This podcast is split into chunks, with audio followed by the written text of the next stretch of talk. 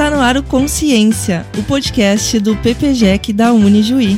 Vamos falar de educação?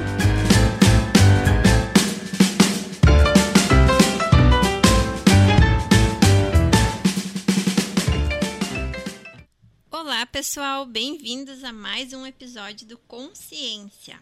Eu sou a Liege. Eu sou a Indiara. Eu sou o Diego. Bom, nesse episódio vamos falar de um tema muito delicado e importante: o apagão de professores. Para isso, convidamos uma professora muito querida e colega nossa do PPGEC, Thaís Possani.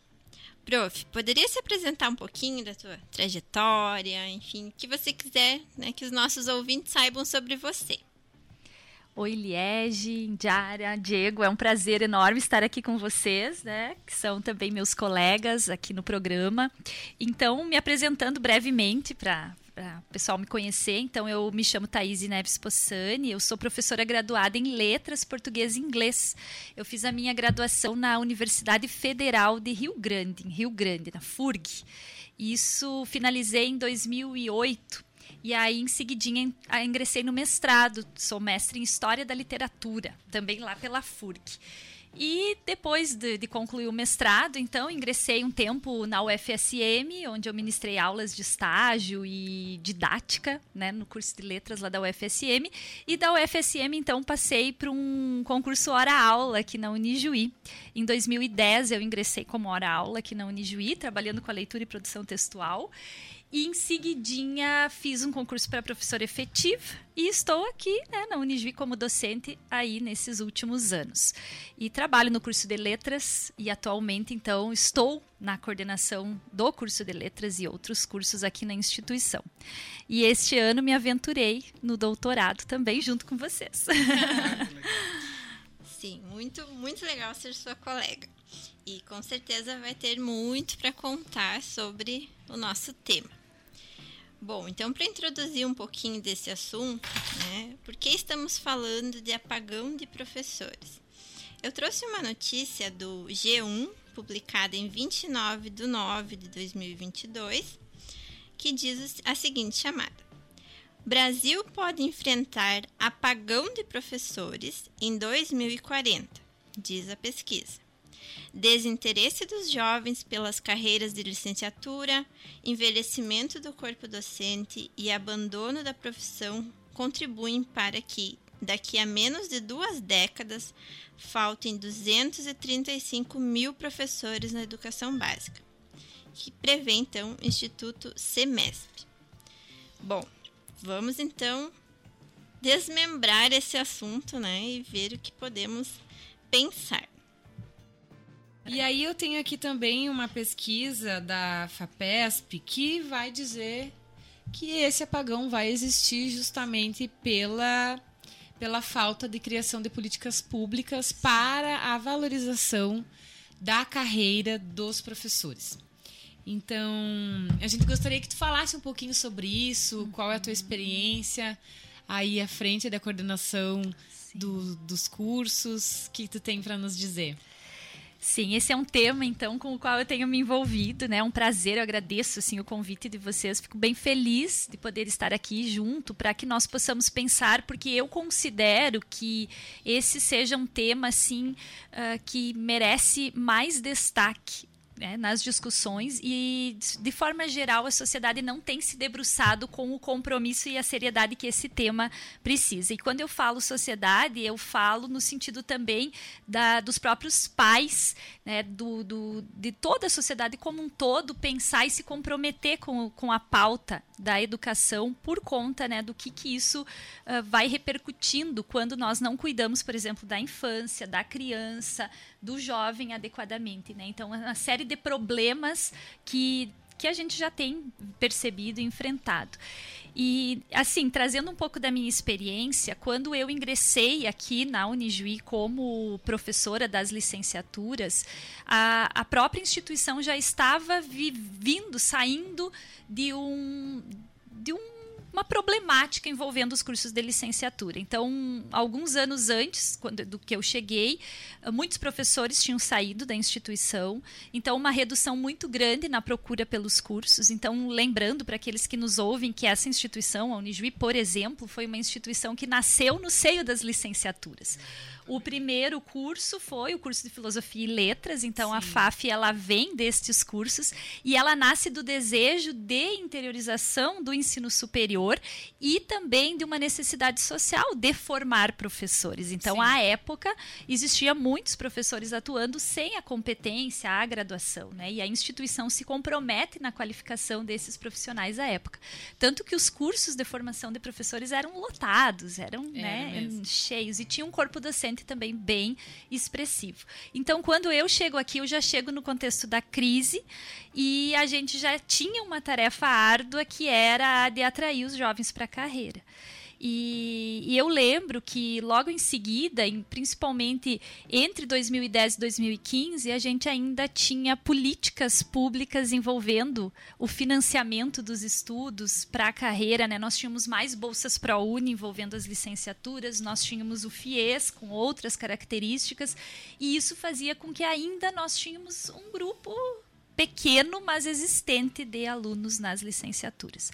Mas quando uh, eu também ingressei como, coordena uh, como professora, nós já tínhamos, por exemplo, fechado cursos como Química aqui na instituição e outras instituições também já estavam vivenciando essa problemática de cursos como Química, Física, né, que hoje praticamente inexistem. Em seguidinha eu assisti o fechamento do curso de artes visuais, uhum. que foi extremamente triste, então Sim. acompanhei isso de pertinho. Nós também na época descontinuamos o curso de letras português presencial e, e assim era a conjuntura. E daqui da, dali de 2010 para cá, então, a gente vê o que nesse cenário? Um aumento expressivo dos cursos da modalidade EAD, na licenciatura e uma queda cada vez maior de ofertas de até nós temos oferta mas muito fechamento de curso por conta de não preenchimento de vagas, né? Então esse é um fator. É, eu e a prof falando já antes de começarmos nós trazíamos essa memória do de quando estávamos, eu no meu caso quando eu estava na graduação, que isso era 2006, então um pouco antes da chegada da prof aqui na instituição nós já tínhamos turmas pequenas. Então, a minha turma de história, nós éramos entre oito ou nove alunos. Eram turmas muito pequenas. Tanto que ficávamos em salinhas menores, que aquelas de final de, de, de prédio, né? E o curso migrando para essa modalidade. Mas eu tenho aqui uma pesquisa do Observatório SESI que ele vai trazer então para nós uh, algumas questões e alguns dados também que são muito importantes. Por exemplo, né, o desinteresse o desinteresse por essa, eh, pela carreira. Desde 2010, por exemplo, 59,25% uh, eh, é a referência da queda dos indicadores. Então, uh, essa redução da, da, do interesse vai gerar para nós, então, além de tudo, o desinteresse pela carreira vai trazer para nós, então, essa, essa problemática da ausência do, de professores e a ausência dos, dos dos interessados. Mas o que, que eu quero falar? Eu uhum. quero falar, por exemplo, desses dados que a gente tem aqui, que é uh, os pontos da, iniciais da nossa conversa, né? Que é o que então? O desinteresse pela carreira, a redução da oferta dos cursos, a escassez oculta, uhum. o envelhecimento da categoria, que também é um dado que sim. vem aparecendo, e nós vínhamos conversando né, há pouco e falando sobre a ausência de professores jovens. Nós não temos professores jovens, né? Eu sou, uma uh, eu sou uma professora jovem e tô indo representar a categoria com 36 aninhos, veja. Né? Então, e daí isso é uma questão muito séria, porque 20 anos é pouquíssimo tempo. Né? É. Como que nós vamos pensar nessa educação ou nessa formação dos jovens né, futuro, no futuro? E pensando nisso também, a gente poderia falar um pouquinho sobre a taxa de evasão uhum. Né, nos cursos, uhum. que também é um dado que essa pesquisa vai trazer para nós. Acho que, que é o EAD, de, né, é, Diego? O EAD tem altas taxas. 53% né, da, de taxa de evasão. Uhum. E uma outra questão que eu também acho que é muito conveniente a gente falar é a respeito da atratividade. Por que, que esse jovem não quer fazer uma licenciatura? Né? Sim. É, esses são os pontos nodais, como a gente costuma dizer. Né? Ah, nós fizemos em 2021, em plena pandemia ali, aqui na Unijuí, nós, professores dos cursos de licenciatura, um movimento de diálogo com os alunos do ensino médio. Então, eram grupos, uh, grupos focais, nós visitamos, nos dividimos né, metodologicamente e tentamos buscar o maior, a maior abrangência dentro das regiões de atuação da Unijuí e intitulamos essa nossa experiência de ensino médio terminando. E agora? O que, que, eu faço? E fomos conversar com eles. Quais eram as intenções de cursos, o que, que os atraía, quais eram os medos, né? Então fomos uh, vários professores, eu, professor Sidney, professor Fernando, professora Maria Regina, professor José, uh, Fábio Kurtz, então vários professores assim, e cada um em uma frente fazendo esse movimento. E nessa escuta, nós então constatamos que pouquíssimos desejavam a licenciatura e né, havia, havia algum interesse, mas uh, poucos daqueles com os quais nós tínhamos conversado. Então, é, isso sim é um ponto, é um ponto de alerta. Porém, eu ainda me questiono sobre isso, né? Eu me questiono porque uh, eu acredito que com certeza uh, há um, um, um interesse menor se comparado ao que se tinha no passado pela carreira. E eu vejo, e aí que foi que, que mais ou menos eu elenquei, assim, três perspectivas com relação ao tema do interesse, eu vejo que elas já, já estão atreladas. Uma que é uma questão ideológica, que eu acho que são as narrativas que a gente produz sobre Sim. o ser professor. Sim. Então, esse eu acho que é um, um compromisso, assim, que muitas vezes nem nós professores atuantes, uh, a gente não se dá conta de que muitas vezes a gente reproduz um discurso que é tão nocivo e hostil em relação à atuação profissional que isso vai incutindo, vai embebecendo né, também as mentes e, e criando medos, inclusive, de ser dito, ah, eu vou ser professor. Então, os jovens, às vezes, no íntimo, eles têm essa vontade e eles não assumem socialmente porque eles também têm uh, um certo receio de serem rotulados porque estão escolhendo essa carreira. Então eu vejo que essa questão ideológica, uh, de identidade, de representação é um fator que pesa muito pelo julgamento da família, dos colegas, dos amigos. Então, esse é um ponto que a gente já tem observado.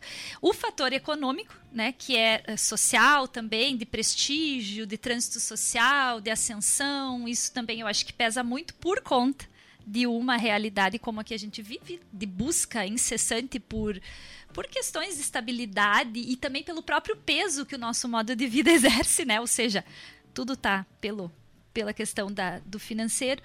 E uh, esses eu acho que são assim dois, dois pontos. E o terceiro, talvez, projetos, né? Projetos formativos, né? Eu vejo que um projeto consistente de políticas, que eu acho que a gente também pode falar. E que os três, de certa forma, influenciam o jovem na tomada Sim. de decisão. Então, eu acho que não é. E talvez tenha outros também, né? Mas esses três eu acho que são, assim, fatores que a gente conseguiu já perceber que afastam, né? Muitos. Então, às vezes, por que, que eu questiono esse interesse que eu acho que às vezes também é uma pseudo-narrativa sobre ah, ninguém mais quer ser professor? Eu acho que a gente tem que. Não, calma lá. Tem sim muitas pessoas que querem. Por que, que não estão chegando? Ou onde elas estão? E muitos estão na EAD. Então, os cursos de EAD não pararam de crescer. Então, por isso que eu fico me perguntando: será de fato que ninguém mais quer ser professor? Ou essas pessoas estão em outros lugares e procurando outras formas de fazerem a sua formação?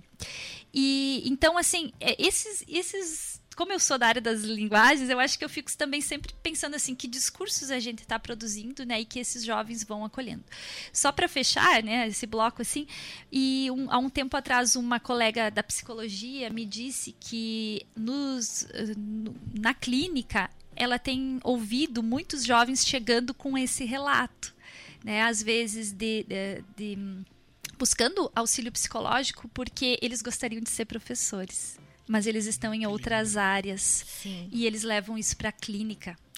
Eu ia, inclusive, puxar esse assunto, prof. Uh, na escuta de adolescentes, principalmente escolhendo a profissão, uh, eu vejo esse discurso financeiro muito claro, né? Uh, vou fazer medicina ou vou fazer né, pedagogia, vou fazer. Então não é, não é uma briga justa, porque os próprios pais né? Como assim tu vai fazer? Então, tem que ser a medicina, tem que ser, né?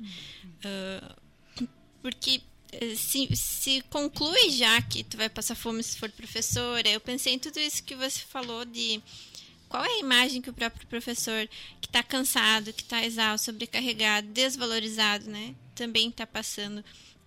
Mas uh, lembrei assim de, de alguns casos que tem esse interesse.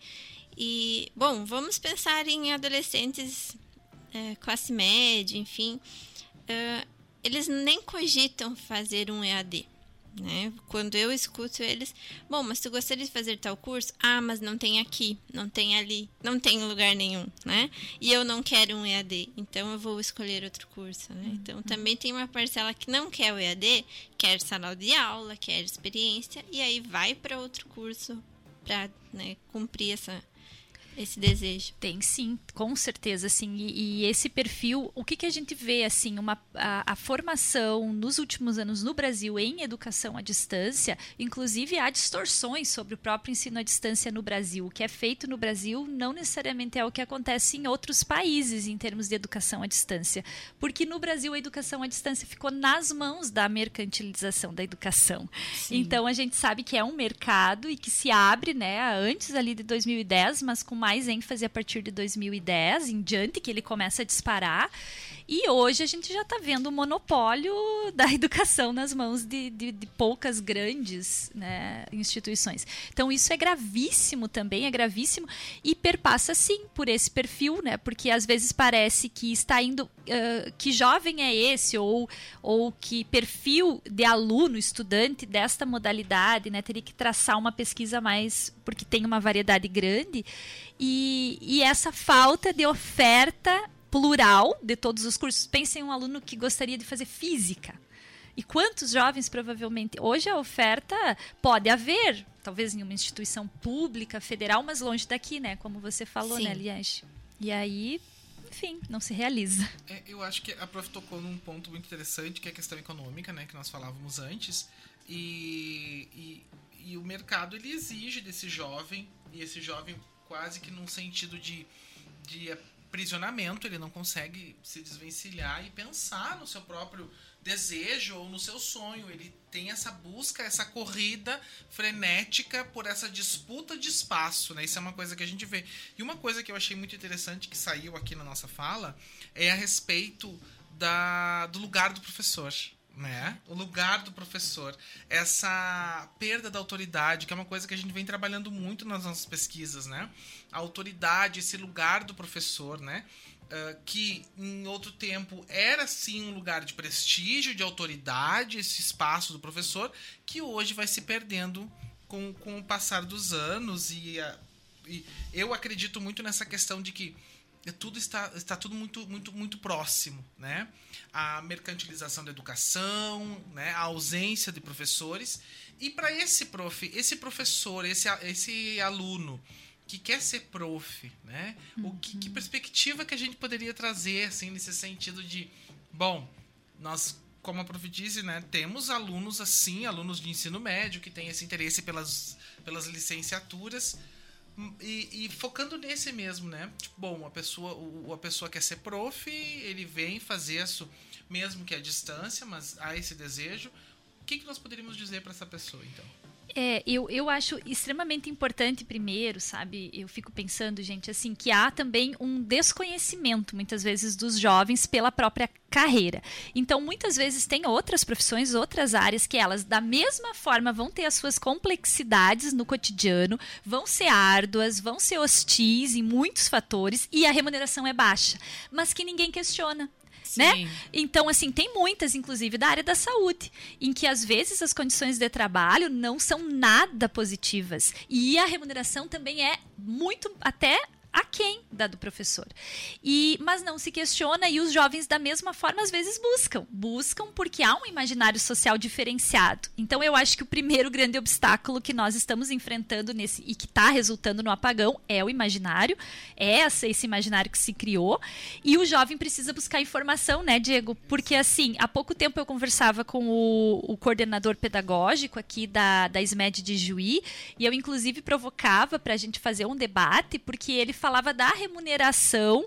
É obviamente que ah, não é a que deveria ser, né? Isso eu acho por conta do que significa socialmente a profissão a professor. Né? Mas, por outro lado, comparado a outras, às vezes, carreiras, para o jovem ingressar, não necessariamente é né, tão, tão negativa. Então, eu acho que procurar informações sobre como é a carreira, uh, o, o, que também tem sido uma problemática, e talvez vocês que estão atuando hoje na educação básica sabem até melhor a realidade do que eu, é a questão de falta de concursos né, há muito tempo, estabilidade de carreira, possibilidade dos jovens ingressarem numa carreira e ter essa progressão, o que era sempre um atrativo muito muito positivo, né? Sim, uma das lutas do sindicato, qual eu faço parte, que é a PMI, dos professores aqui da, do município de Juí, é justamente esse, né? A, os concursos, para que também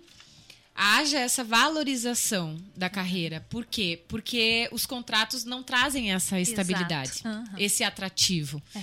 E, e a, a, educação ela muda quando os professores estão engajados, é, quando eles se sentem valorizados. Então não dá para excluir isso, né? A gente tenta dar o melhor e dar o melhor em sala de aula, mas precisa vir também esse reconhecimento da sociedade e precisa vir essas políticas públicas para que haja realmente essa valorização que passa pelo salário, sim, é. que passa por formações de qualidade, que passa por reconhecer socialmente os professores, uhum. assim, de, de, desconstruir essas narrativas é. que você estava falando de desprestígio uhum. e mostrar porque através do, da valorização salarial, ah, peraí, então o professor ele ganha bem. Ganha bem porque é a base. Deveria ser esse o pensamento, né? É a base de todas as profissões, se a gente for pensar. É a base da formação humana, formação para a sociedade.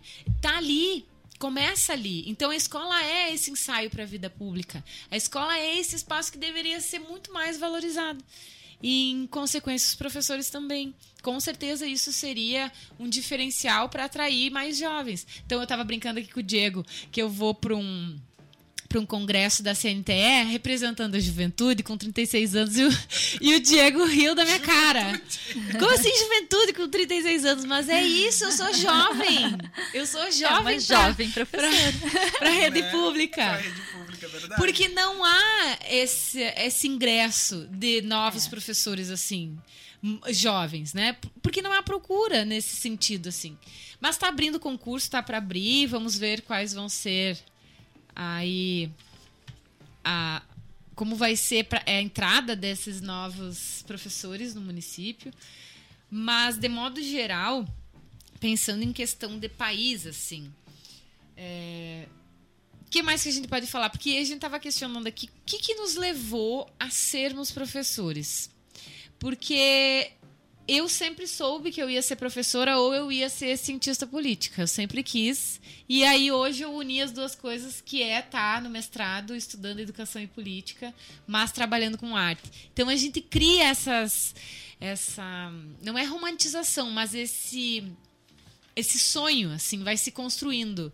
Eu pelo menos foi assim, desde criança. Eu já coordenava as danças, me formei em dança, licenciatura e tô aí dando aula na escola. Como é que foi para ti, Diego? Então, para mim foi mais ou menos isso também. Eu, as, as minhas brincadeiras eram de, de dar aula para os meus irmãos. Então eu tinha esse, essa, essa, essa tentativa. Eu dizia antes da, que eu, da, da antiga matriz, né? É, tu é jovem, né? Mas eu não sou tão jovem. é todo mundo é jovem. É, fazia matriz em casa e fazia os trabalhinhos, enfim. Então, essa eu sempre tinha esse desejo da, de ser prof. Talvez pela minha prima, que era prof. Então a gente tem, né, a gente vai buscando essas. Quando a gente é criança, a gente vai observando esses adultos aí que estão estudando e fazendo as suas vidas e a gente vai também se espelhando, né? Então agora vamos ver com a prof como que foi para ti, prof. É, eu, eu também, assim, sempre fui muito falante, né? E, e muito. sempre gostei muito de comunicar, de partilhar ideias. Então também eu tinha essa, essa ideia de que ou eu seria jornalista ou atriz. Eu queria eu ser também atriz. queria ser atriz. É. Eu acho que todo mundo queria ser atriz. Eu, eu não, obrigada. E, e, e, professora, embora eu não tivesse me dado conta disso, ela sempre esteve assim muito presente comigo, assim essa, eu brincava muito disso, como você disse, né, Diego? Eu brincava também. Uh, vocês devem lembrar daquela série Carrossel. Sim, então eu reproduzia adorava. muito aquela série. Eu era professora e colocava os nomes nas bonecas, nos ursos e colocava todos sentados, todos com os cadernos e delícia. tinha quadro, tinha varal com os trabalhinhos pendurados, tudo isso eu tinha. Quando eu tinha 11 anos, eu, tinha, eu tive uma escola que se chamava Pingo de Gente. Então eu já era até gestora. e, e nós tínhamos então essa escola de reforço. E as professoras da nossa escola estadual aqui do município de Catuípe levavam, ah, os pais levavam alunos com dificuldade para nós ajudar, para ajudarmos na nossa escola. Tá, mas que idade? Eu tinha 11 anos. Ai. 11 anos, eu e as minhas amigas, nós montamos a Pingo de Gente. Então tinha professora de artes, tinha professora de língua portuguesa, tinha de matemática. Quem era melhor naquela disciplina era a professora.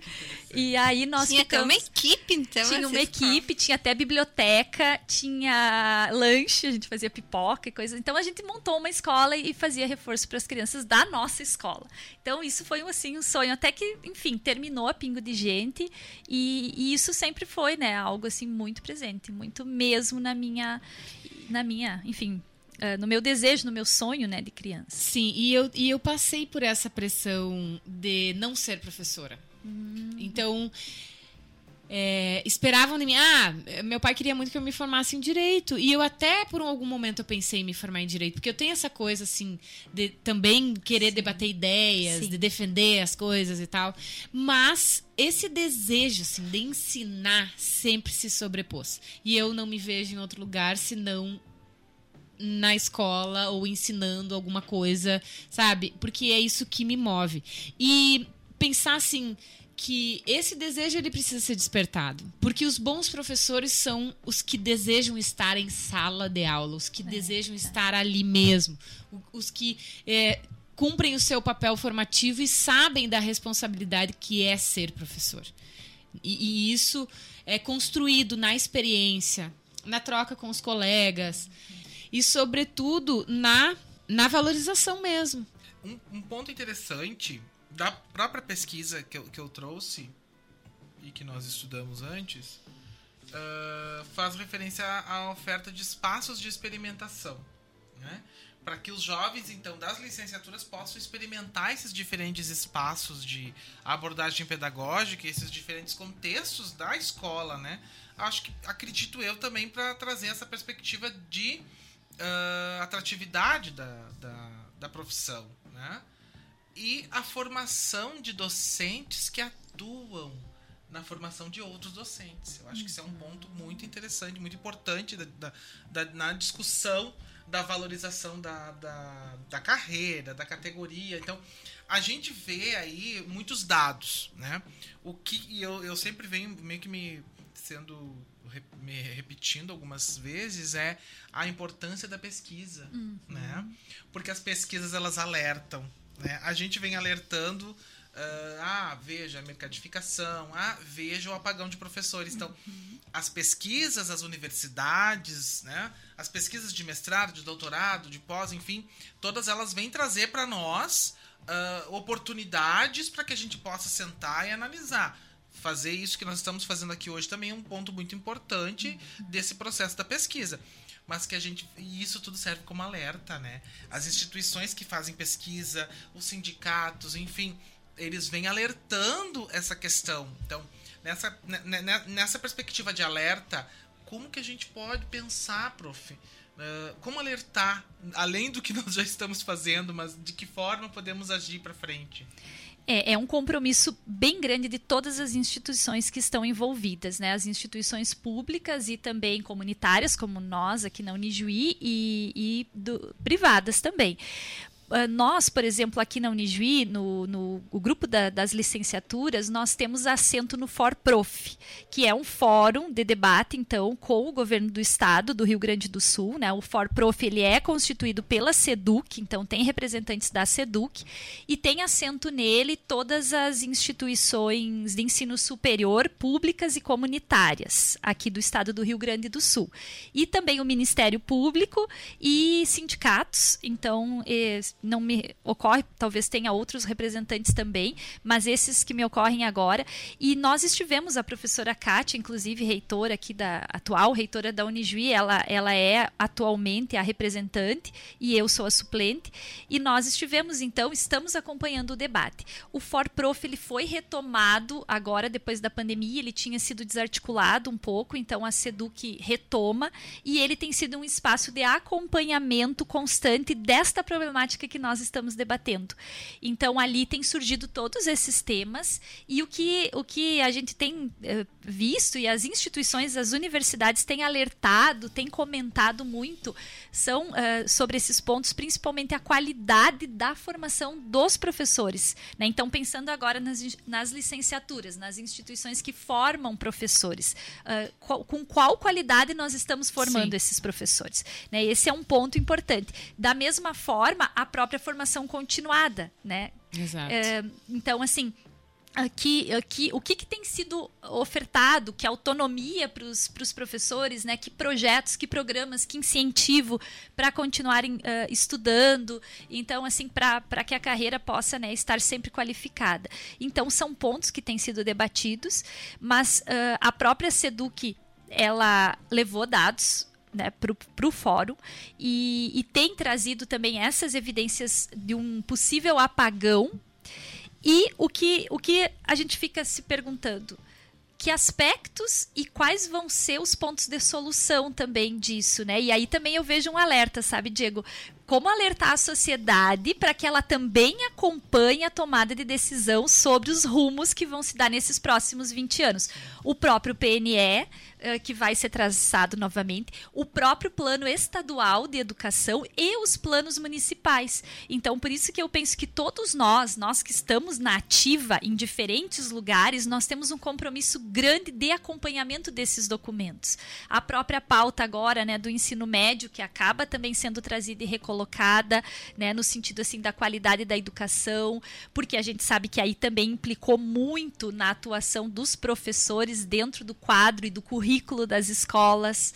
Então, assim, são inúmeros fatores, mas eu acho que é esse o alerta para a sociedade como um todo, para as instituições implicadas num compromisso efetivo, transparente, dialógico, democrático, para poder, eh, de fato, criar soluções que a gente deseje e não daqui a pouco monstruosidades. Isso Exato. que é preocupante, né, gente? Como esse desmonte das próprias áreas dentro dos é, currículos. Né? É porque é muito importante pensar na qualidade mesmo desses professores que estão entrando é. no, nos concursos ou que estão ocupando esses espaços, seja na escola privada ou nas, nas escolas públicas. É, ficou ecoando na minha memória quando o professor Sidney nos cobra, né?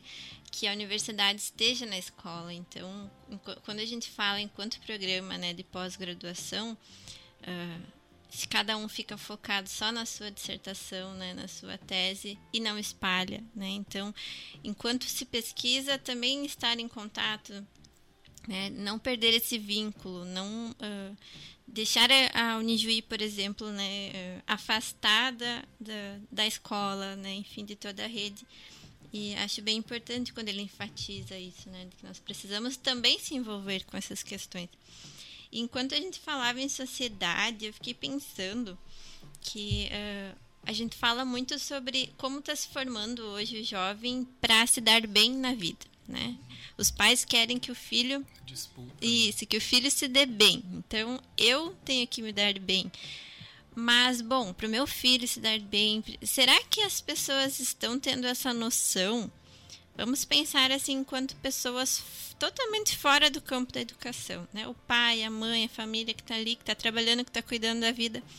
Será que eles estão tendo essa noção de que daqui a alguns anos uh, vai ter professor para o meu filho, para o meu neto, né? Uh, bom, eu quero me dar bem mas eu vou gostar do meu filho ser formado por uma inteligência artificial, sem escola, sei lá o que, que tem pela frente, né? Que eu acho que a gente não vai deixar chegar nesse ponto.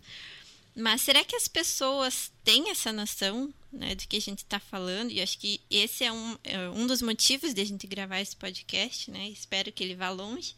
Mas uh, eu, eu fico pensando assim, se, se os nossos vizinhos pensam nisso, se os nossos familiares pensam nisso. Bom, eu quero ter um filho, será que vai ter professor para ele depois, né? Então, e que, uh, tipo de professor? e que tipo de professor? E tá, eu quero que meu filho seja um grande médico. Ok, mas quem vai formar ele? Só os médicos, né? E o que, que vem antes da, da medicina, ou sei, sei lá, que, que área for, né? É a primeira que me vem. Mas eh, como é que fica essa criança, né? Então, bom, eu quero cobrar, mas eu tô preocupado, eu tô, tô engajado, tô percebendo, né? Então, fiquei pensando enquanto sociedade, né? não enquanto educador. Eu, eu, eu acredito, te ouvindo, né, que a gente tem dois pontos muito importantes aí, que a gente fala em formação e a gente fala em aprendizagens. Né? Eu acredito que existem aprendizagens. Né? De forma uh, inteligência artificial, ela vai trazer aprendizagens. Ela não traz, na minha visão, formações. Eu acho que as formações elas são algo mais complexo. Sim, né? acho que é que bem é um importante. professor que é muito bem formado, muito bem estruturado e organizado dentro da sua, do seu componente curricular, que busca, que vai trazer e que tem essa responsabilidade com o mundo. Né? É. Tenhamos então essa responsabilidade com o mundo. E quando eu falo responsabilidade com o mundo, é responsabilidade com aqueles que chegam. Né? Nós precisamos sempre pensar que, que existe a necessidade de termos a responsabilidade com os que chegam, com a educação, com a formação desses que estão vindo, né? que são as crianças, que são os jovens. Então, dentro dessa perspectiva, pensando na questão das aprendizagens, né? Hoje a gente vê uh, essa busca por, uh, vamos assim dizer, econômica, né? A tentativa de dar certo, tu falava antes, né? Então, há uma disputa, há uma concorrência muito forte, né? E que ocasionou, então, nessa questão do, bom, eu preciso ganhar muito dinheiro sendo professor de história, eu não vou ganhar muito dinheiro, né? E... Mas eu, eu sou professor de história e sou muito feliz dentro da minha profissão. Não ganhando muito dinheiro, mas sou realizado dentro daquilo que eu faço, no lugar que eu me reconheço, que é a escola, que é a sala de aula, que é na pesquisa. Então, há sim outras possibilidades de, nesse, nesse se dar bem, vamos assim dizer, né?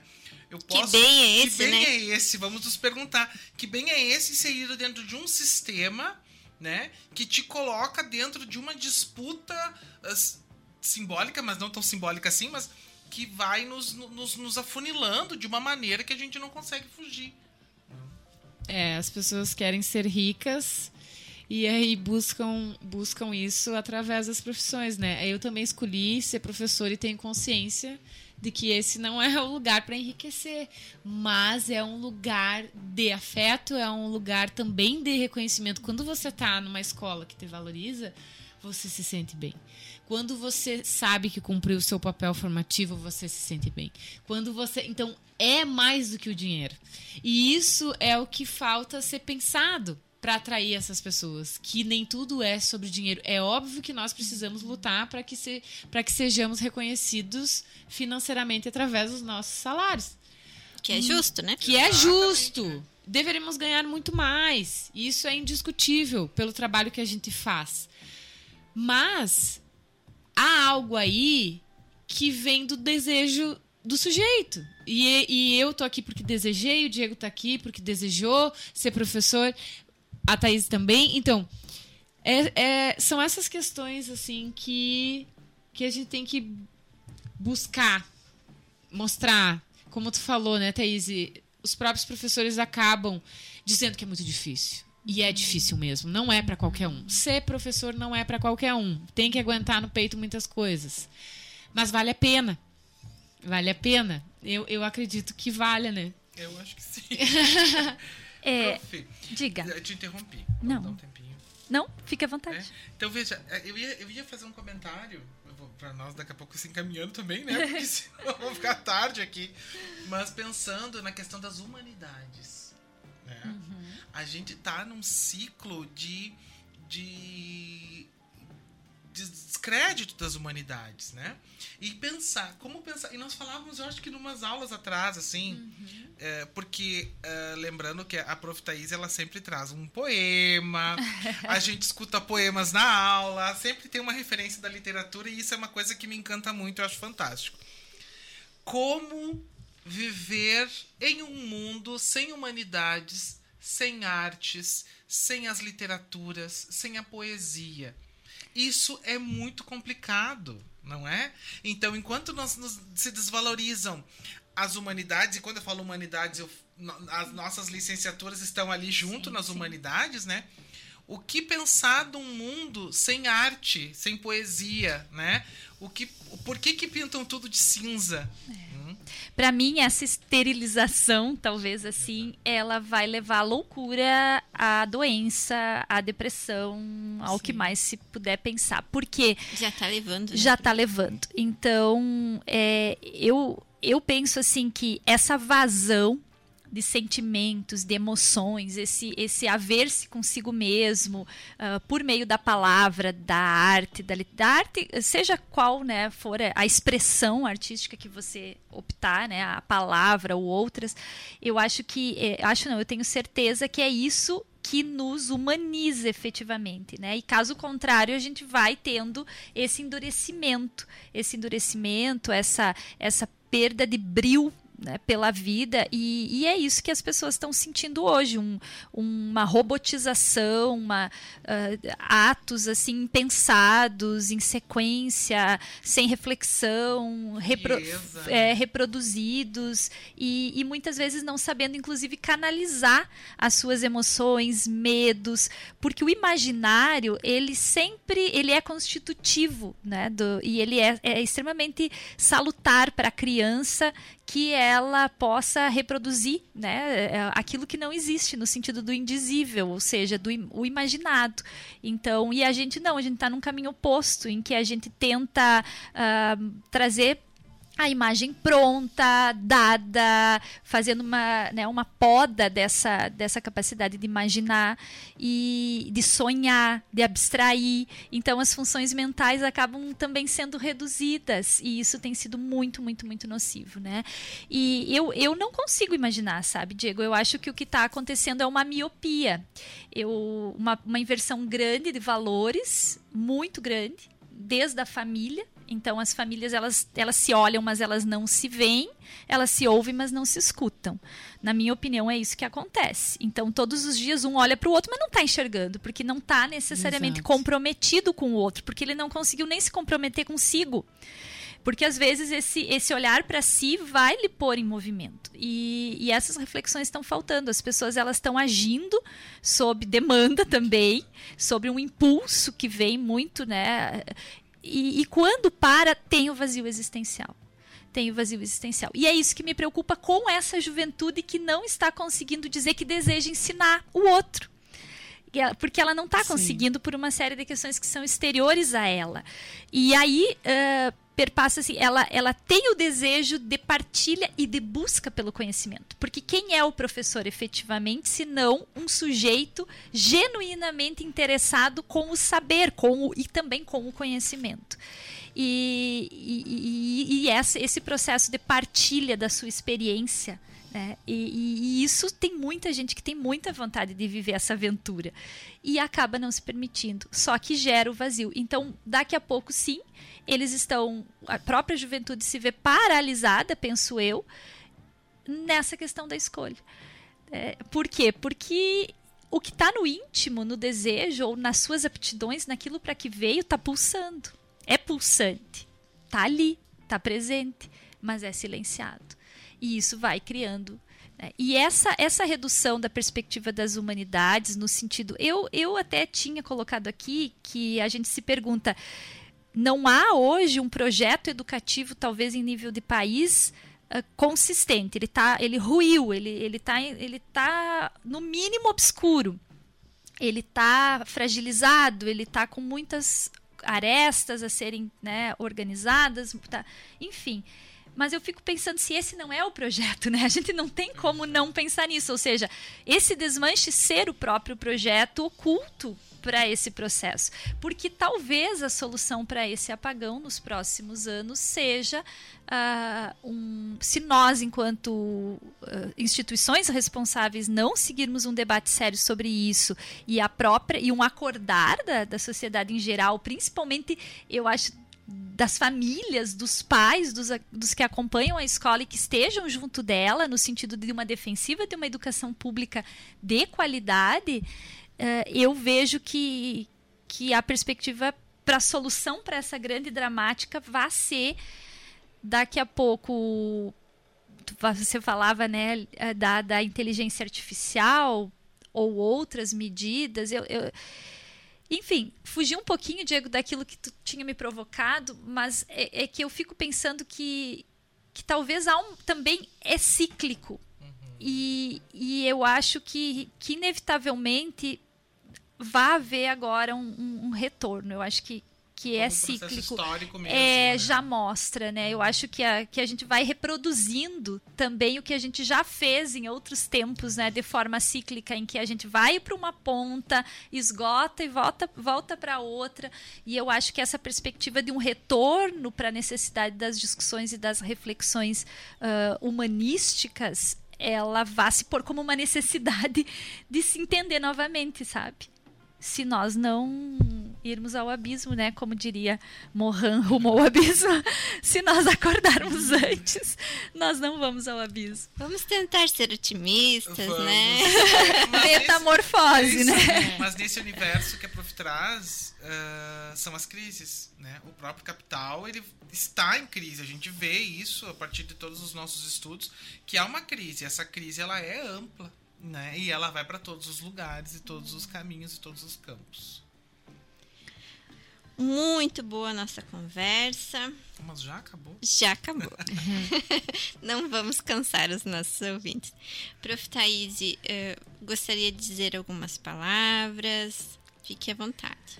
Agradecer a oportunidade de estar com vocês, de pensarmos. São muitas coisas que nós poderíamos desenvolver, dizer. É, é uma problemática que, que nós estamos enfrentando diariamente. É, é o meu fazer. Eu estou constantemente na luta pela manutenção de cursos de licenciatura presenciais, de qualidade Sim. e de cursos na educação à distância que realmente se comprometam com a formação de professores. ah, né, que enfim estejam preparados efetivamente, mesmo que ah, em outro modo, mas que realmente estejam humanamente, né, Diego, preparados para assumir esse compromisso de forma ética.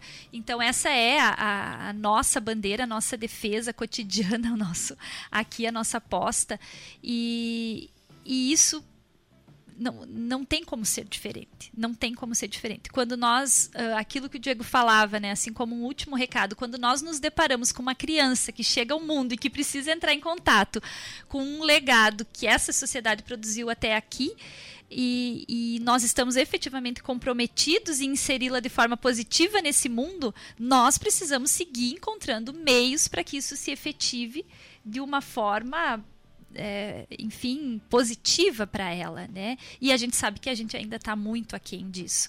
Essa semana eu assisti um documentário sobre a Palestina e quando a gente vê crianças, enquanto nós estamos aqui conversando, morrendo ainda de forma tão violenta e perdendo as suas infâncias ou os seus sonhos, né, em meio à guerra, a gente vê o quanto ainda nós precisamos da educação, de educadores e de professores, no sentido de que possam levar né, o, o próprio conhecimento e, e talvez seja ele o caminho mais seguro para a tomada de consciência acerca do fato de que nós somos todos iguais, vulneráveis, precários, como se diria, né, na, na, na própria ideia assim de, da Butler ali, que eu acho fantástica também, né, no sentido que estamos todos vulneráveis, frágeis, e que se nós não tivermos um projeto consistente de cuidado um do outro, nós vamos Exato. sucumbir enquanto sociedade. Então é isso,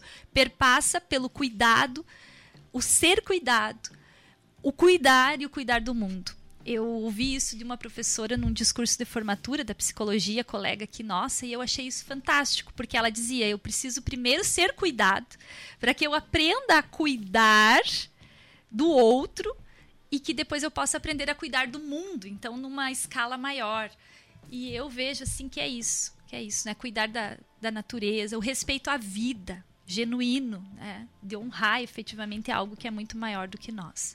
E o ser humano está muito longe disso. Né? Então, enquanto ele não tomar consciência, efetivamente, nós temos que continuar na luta na, e no chamamento, né, Diego? Exato. No imã para os jovens também assumirem Esse assumirem esse mundo, tomarem essas rédeas. É deles, né? Vai É ficar deles. pra eles. É. Esse é, é um recado final, assim, que eu diria que é o que me move. Sim, Palavras Sim. bonitas e Muito. emocionantes. muito. É, bom, prof, conte com o nosso podcast na sua luta, né? Estaremos legal. sempre abertos para conversar e te receber, tá? Obrigada a todos que nos acompanharam até o fim e compartilhem com seus colegas, amigos, família, que esse episódio chegue bem longe. Um grande abraço. É isso. Tchau, tchau. Tchau, tchau. Até a Tchau, próxima. tchau. Obrigada.